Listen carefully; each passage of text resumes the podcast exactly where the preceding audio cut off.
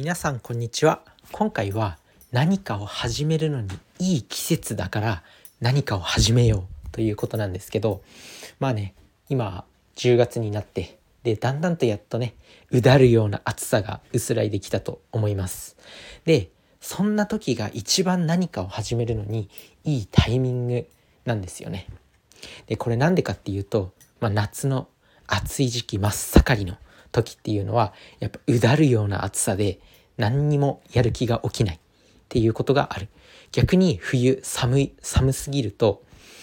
もう動く気になれないみたいな、まあ、そういったことが起きてしまうんでこの一番こうねエアコンも暖房もいらないだけど快適な気温、まあ、22度から23度ぐらいのこの季節っていうものが一番こうね人間を快適に動かす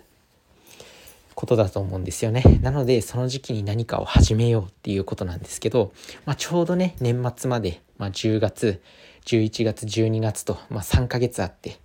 で3ヶ月っていうのは結構一つの成果を出す何かをこう継続して一つの成果を出すっていう時に3ヶ月って結構目安になるんですよね。まあ職場とかでもなんか新卒で入った会社とかでとりあえず3ヶ月は使用期間とか今までやってきたアルバイトとかでもなんか3ヶ月は使用期間みたいなことあったんじゃないでしょうか。まあそんな感じで3ヶ月って一つの結果を出すのにいい指標なんで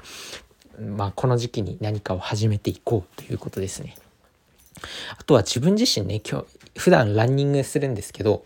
やっぱねいつもよりランニングが楽になってってきたんですよね。夏のめっちゃもう暑い気温が30度超えの日って、まあ、そのそういう時ももう自分は習慣ランニングが習慣になってるんでランニングしてるんですけど、まあ、やっぱそういう時でもやっぱこの季節になると走りやすくなったなっていう。まあ、暑い時ってめっちゃ息荒れるし汗めっちゃかくし熱中症なんじゃないかって自分を自分がもう疲労してるんですけどやっぱね今朝ちょっと走った時にあすげえ走りやすいと思って